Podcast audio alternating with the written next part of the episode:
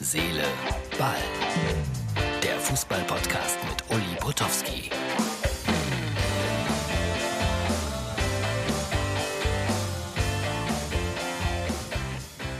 So, das ist die Samstag-Ausgabe für Herz, Seele, Ball. Hallo, liebe Freunde. Fußball, Bundesliga. Ich mache jetzt mal Folgendes. Ich tippe einfach mal den Spieltag und ihr könnt dann mal heute Abend oder am Sonntagabend sehen, wie viel habe ich denn richtig getippt? Also ich werde das natürlich auch nochmal auflösen, aber vielleicht verfolgt ihr das. Hoffenheim gegen Freiburg. Äh, das ist heute 2 zu 1. Frankfurt gegen Leverkusen 1 zu 1. Köln gegen Augsburg. Das Spiel, das ich heute für Sky betreue. 2 zu 0. Werder gegen Union Berlin.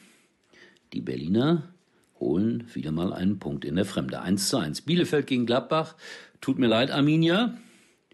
0 zu 3. Hertha gegen Schalke. 18.30 Uhr, das sogenannte Topspiel, um Gottes Willen. Ähm, ich darf nicht gegen Schalke tippen, aber gewinnen tun sie auch nicht. Trotz des neuen Trainers. 1 zu 1. Stuttgart gegen Leipzig, die spielen am Samstag, ungewöhnliche Zeit, 20.30 Uhr ganz schwer zu tippen, aber ich glaube, dass Leipzig in Stuttgart 2 zu 1 gewinnt. Dann am Sonntag noch Dortmund gegen Wolfsburg. Achtung, 3 zu 3, um mal was Außergewöhnliches zu tippen. Und Bayern gegen Mainz, Sonntag 18 Uhr. Okay, 3 zu 0, trotz Trainerentlassung. Wir werden mal sehen, was dabei richtig ist oder falsch. Christoph Daum neuer Trainer bei BVB, das habe ich so ein bisschen äh, ja provozierend in meinen Text geschrieben heute. Natürlich nicht, aber er war großer Gesprächspartner in diversen langen Interviews und er hat dann gesagt, also nur Julian Nagelsmann wäre in der Lage, beim BVB dann wirklich ein neues äh, Feuer zu entfachen, weil der Mythos Jürgen Klopp alles überstrahlen würde. Ich hatte ein schönes Erlebnis mit Christoph Daum. Ich glaube, seitdem mag er mich auch nicht mehr. Lange, lange her muss so gewesen sein, 89, 90. Da war er junger, erfolgreicher Trainer beim 1. FC Köln, war damals bei RTL zu Gast in der Sendung äh, Anpfiff und ich habe zu merkwürdigen Aktionen manchmal geneigt und habe dann mitten im Interview, was ja sonst fachlich, sachlich, sportlich ist, gesagt, so, mein lieber Christoph Daum, einen Menschen lernt man am besten dann kennen, wenn man ein Spiel miteinander spielt. Und in den nächsten zwei Minuten dürfen Sie nicht mit Ja, Nein, Schwarz oder Rot antworten. Wenn Sie Ja, Nein, Schwarz oder Rot sagen auf meine Fragen, dann haben Sie verloren. Ansonsten werden Sie irgendwann mal Bundestrainer. Und das Spiel fängt immer so an.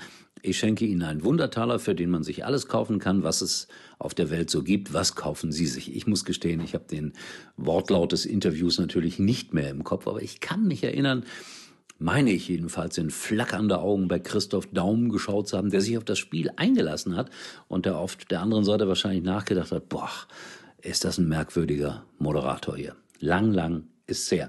Und da fällt mir noch was aus unserem Giftschrank ein bei RTL. Klaus Gerster war seinerzeit äh, Manager von Andreas Möller. Genau, von dem. Und der war auch Gast bei uns in der Sendung, dieser Klaus Gerster. Und uns war aufgefallen, der schwarze Abt war sein Spitzname, dass er auch eine gewisse Ähnlichkeit hatte mit dem Sänger Engelbert. Und das war auch eine bescheuerte Situation. Ich weiß nicht, wie man auf solche Ideen kommen kann. Mitten im Interview fragte ich dann Herrn Gerster, Herr Gerster, wissen Sie eigentlich, mit wem Sie eine große Ähnlichkeit haben? Herr Gerster schaute mich an. Mm -mm, weiß ich nicht. Und ich sagte, Musik ab. Und aus der Regie kam Please release me, let me go. Titel von Engelbert Hamperding. Und dieser Klaus Gerster erstarrte förmlich und äh, meinte dann im On und live, äh, ist doch eine Idee von diesem Burkhard Weber. Gott habe ihn selig der kommt auf so komische Ideen. Nee, war meine Idee. Aber ich glaube, ich habe es dann auch zugegeben in der Sendung. Nein, das ist nicht die Idee von Burkhard Weber gewesen, sondern meine. Aber auf so komische Interview-Ideen sind wir damals bei RTL gekommen. So ganz zum Schluss. Das war das Erste, was mich heute Morgen erreichte. Folgendes, dieses Bild, das mir Hoffnung macht. Schalke in diesem Jahr noch unbesiegt. Also es geht wohl offensichtlich nicht ohne Schalke-Gags. So, mehr dann, äh, ja, morgen am Sonntag Und heute verzichte ich wirklich auf die Hinweise für die sozialen Medien. In diesem Sinne, einen schönen Bundesligaspieltag und ich bin mal gespannt, äh, wie ich getippt habe. Tschüss, bis morgen. Uli war übrigens mal Nummer 1 in der Hitparade. Eigentlich können Sie jetzt abschalten.